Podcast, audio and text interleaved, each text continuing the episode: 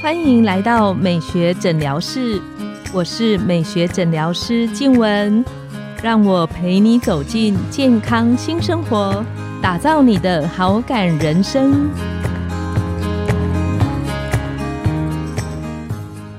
欢迎光临美学诊疗室，我是你的美学诊疗师静文，让我陪你练习好感人生，走进健康新生活。今天我们邀请到的来宾是整形外科曾文尚医师，他是雅风集团的总院长，也是台湾鼻整形的权威。那我们请曾医师跟线上的听众打个招呼。呃，黄医师，还有各位听众，大家好，我是整形外科曾文尚医师，很高兴又能上我们黄医师的美学诊疗室 Podcast。那曾医师，你每天？的工作的日常里面呢，就是都会在门诊面对很多就是鼻子整形咨询的患者，请教您，就是对于鼻整形的这一块，微整跟手术之间的差别是什么？那您一般怎么建议？好，在我的门诊呢，基本上现在来的病人一半以上都已经打过微整了。我觉得在这二十年，台湾的这个发展非常迅速，是，当然有一部分要感谢微整。因为有几个关键的东西，一个叫肉毒杆菌，一个叫玻尿酸。那当然，现在注射的东西更多了，有伊莲丝，有呃三 D Sculptra，甚至现在的一体真皮。很多病人因为怕手术，嗯，因为手术大家叫不可逆的，嗯哼，所以有些病人就想要尝试去打看看。那当然，现在也有流行，不止先打，然后埋线的线雕。对，这些病人当中，如果是条件好的。他可能鼻根只要打一点点，可能就不错。可是偏偏就是有些条件不好的，他以为注射完就可以变好。那这些病人来我门诊的时候，我常讲的例子，嗯，我就说一零一，你这用水泥盖得起来吗？嗯，他说不可能啊。我要不要用钢筋？哦，对啊，你鼻子那么塌。你只用打的水泥，你就撑得起来吗？你要不要有点钢架？嗯，对对对，有道理。他说：“哎，对，那应该要隆鼻手术。”所以他决定微整或者是手术，其实是要看鼻子的条件。当然，其实我刚刚提到就是说，病人的条件，因为我们在做鼻子当中，一个叫骨架，一个是上面覆盖的软组织。嗯哼。那如果他的骨架够好，那只要再稍微撑一点点。就漂亮了，那这样可能微整。可是如果病人的骨架不好，皮肤状况不好，那你就要骨架要固体的东西支撑它，那这时候就只能做手术了。是，那偏偏东方人的皮肤当中的鼻头皮肤，我刚已经讲过了，该硬的不硬，不该硬的太硬，该厚的不厚，不该厚太厚。通常鼻头皮肤都很硬很厚。那这时候用怎么打的都打不出来，就是它不容易撑得起来那个挺度。其实我在各项医学会演讲，我常分享是说，基本上打鼻头要非常的小心。怎么说？因为第一个鼻头不好撑，第二个鼻头的血液循环如果不好，有时候注射怕伤害到鼻头。那手术的部分可以相对好一点点吗？因为解剖学的时候呢，手术做出鼻子的时候呢，我们鼻根鼻梁。那我一直认为，我们在做隆鼻手术当中的最大的关键，也是我们现在的主流趋势，叫结构式隆鼻。什么叫结构式隆鼻？就是把鼻子的结构做出来。那这个做出来以后，就是第一个，我要把鼻子，因为东方人最大的问题是鼻头不够延伸嘛。那做结构就是要把这个地方做延伸，就是把我们叫鼻中隔做延伸。鼻中隔。对，然后呢，又把鼻头做雕刻。嗯哼，那鼻头雕刻呢？现在流行可能就用自己的耳朵软骨做鼻头的雕刻。那这当我又常跟病人讲一个例子，是门诊上会有人问隆乳嘛，跟隆鼻。光乳你拿一颗义乳放进去就可以了，因为这样撑起来就好了。当然隆乳有很多的专业，我说隆鼻不一样啊，因为隆鼻你要在鼻头上撑出它的形来，因为隆乳是希望人它圆润饱满啊。你不是让鼻头越大越好啊？哦，你隆乳越大越好，你隆鼻不是鼻头越大越好啊？所以你的鼻头出来，有人要鼻头，然后搭配出来的鼻中柱，还有鼻跟鼻梁交接处，那这就是要产生那个弧度出来啊。所以鼻子的结构当中，就我做了快三十年的经验当中，鼻子的雕刻真的不容易。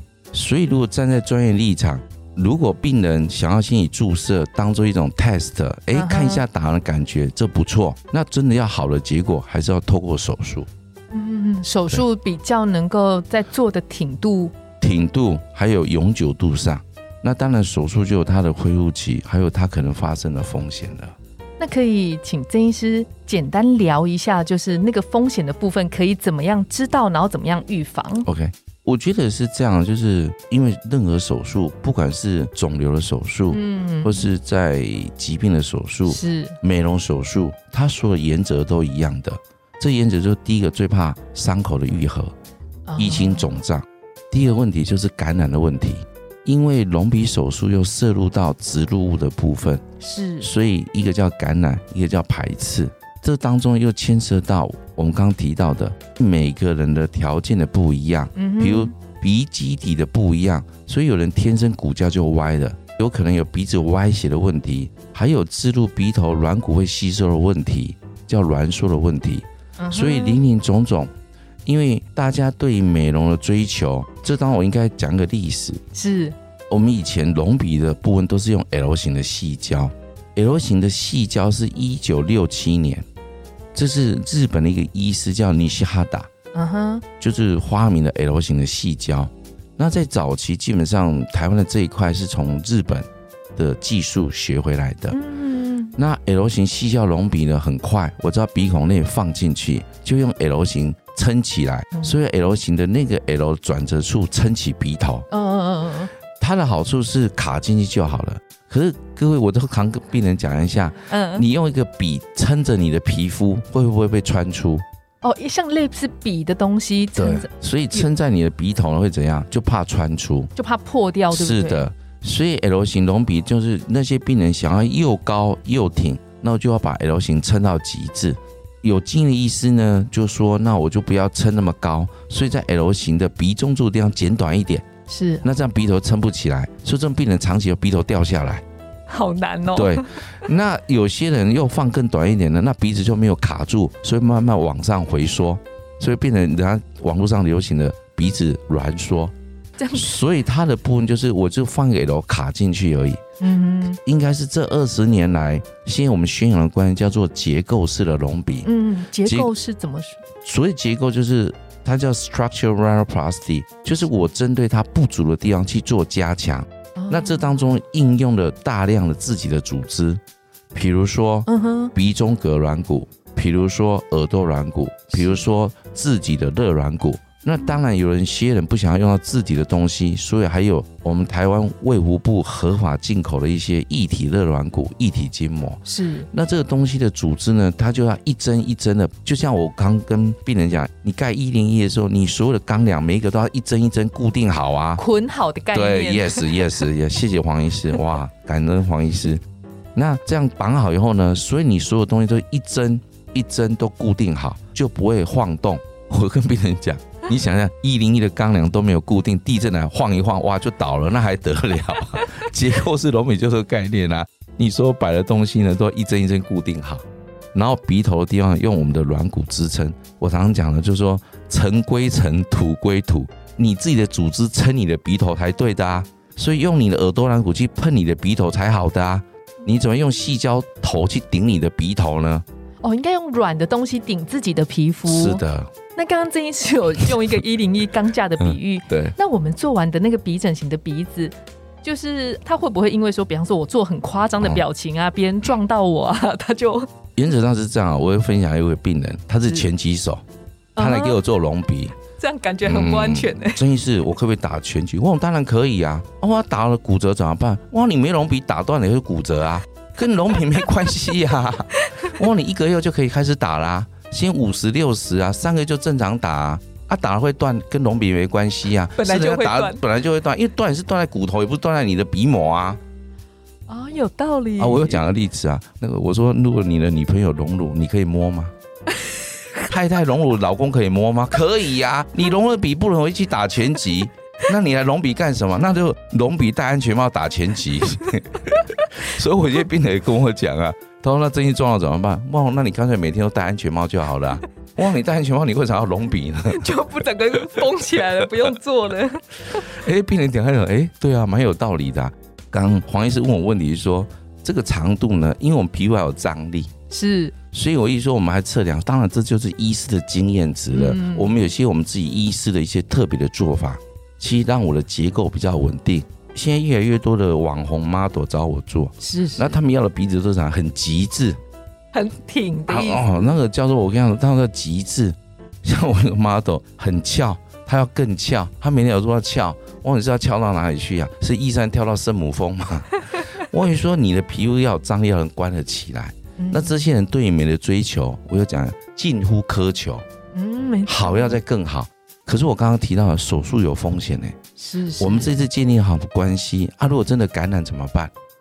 就一切要重来了呢。这样的态度当中，病人会感受到有所为，有所不为啊。没错，没错，我就病人会知道说，哇，也不是说他要怎样。所以我说，我们是医疗，我们在跟病人谈的时候呢，我跟你讲说都没问题，就两种可能，一个是魔术师，一个我就是说谎的人。呃，没错，没错。问医师的能力到哪里，我们就量力而为。病人合理的期待做出来结果，医病关系就双方都好。嗯，那像刚刚曾医师有特别提到，就是可能感染，有没有什么方法可以把感染的机会降到最低？我觉得这部分分成三部分呢。嗯哼。第一个部分是在院所开刀的时候，我们要所有的设备要做到无菌。嗯，手术的过程。手术的过程，比如开刀房的消毒，然后我们手术当的消毒，你所有植入的东西。这是卫务部合法允许的东西哦，这是第一个，这是医疗端。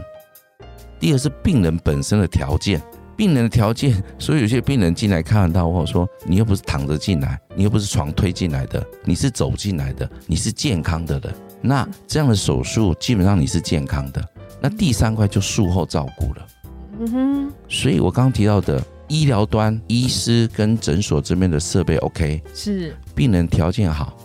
第三个，你术后配合好，那我觉得基本上就好了。我有病人呐，是那开完以后啊，两天他就去夜店喝酒跳。他说我看起来都还好啊，他回来我就骂他了。为什么？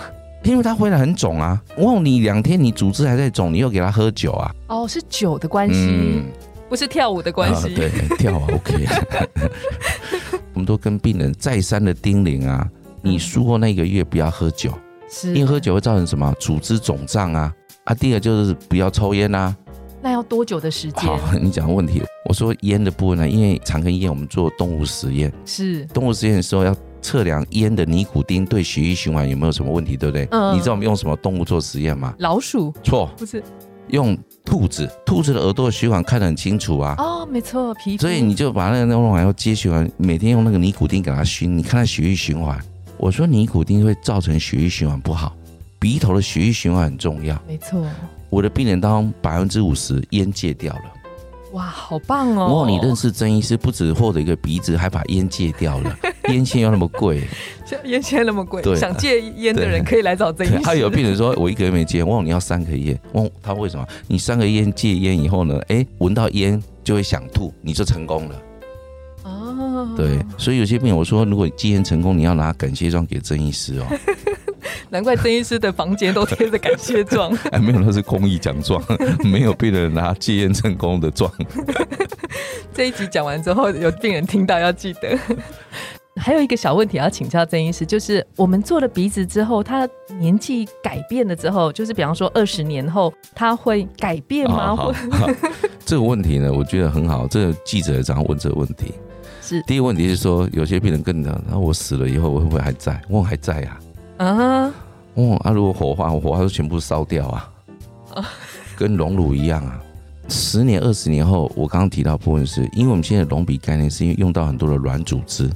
哦，自己的软组织。那自己软组织呢？从耳朵、从鼻中隔或肋骨，或甚至异体肋软骨到我们的鼻头或者鼻中柱的时候，一定有点部分被吸收。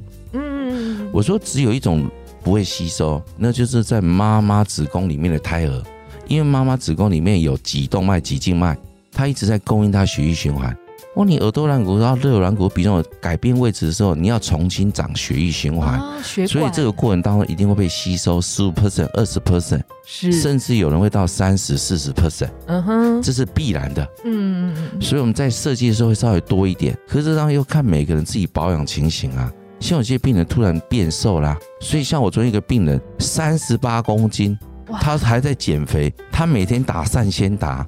我跟他说，昨天我隆鼻的病人，我跟你讲哦，这个月你不准给我那个减肥啊，因为我说你减肥的过程当中，你说营养不够啊，我植入了鼻头的耳朵软骨，还有我的鼻中柱，我需要营养啊，需要好的血循营养血循啊，对啊，你瘦以后，你全身的组织基本上所有组织都被消耗掉了。我说你几公斤？三十八，曾医师我现在在减重。你现在隆鼻后，我跟你讲，你如果减重哦，如果回来有问题，是我骂你哦。哇，三十八公斤，三十八还在减肥啊？那像这一集里面啊，就是关于我们如果有听众希望能够有一个成功的一个鼻整形的经验，那有没有什么曾医师要给线上的听众的建议？即使记者访问我，我也会这样建议，就是说，是病人，我刚刚提到的结果要好，病人要先了解自己。所以病人可以先做一点功课，因为现在台湾的网络知识很多，没错。那当然，我觉得可以听完以后做一些功课，然后了解自己的条件，嗯哼，然后呢找有经验的医师。是。那现在卫福部的规定，基本上隆鼻手术是给整形外科医师跟耳鼻喉科专科医师。是。所以我觉得听众可以找有经验的整形外科医师跟。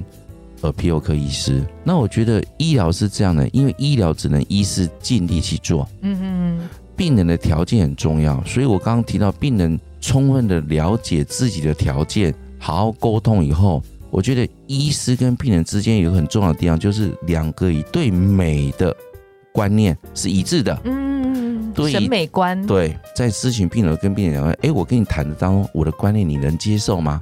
他说 OK 的，这样我才愿意帮你做。是是。那如果你的期待、你的要求跟我认为的美感是不符合的，或者是做不到的，我会建议病人不要做。嗯。因为有时候病人一厢情愿，所以我刚刚提到的，自己做好功课，找有经验的医师。第三个，充分的沟通。第四个，达成共识。对，因为很棒，充分沟通之外，要达成共识。达成共识以后，因为这有点像是，比如爸爸跟小孩一样啊，达成共识一样，妈妈跟女儿一样，达成共识以后，大家的期待值会比较 match。那这样做出来结果，基本上比较符合期待。我们今天实在非常开心，曾医师给我们线上如果有想咨询鼻整形的听众这么中肯实在的建议。那今天呢，我们的节目就来到了尾声。拥有好感人生，就从今天开始，每周一、三、五晚上的十点，带你从日常的好感练习，共创健康美学新生活。美学诊疗室，欢迎再度光临，我们下次见。拜拜，谢谢黄医师，拜拜。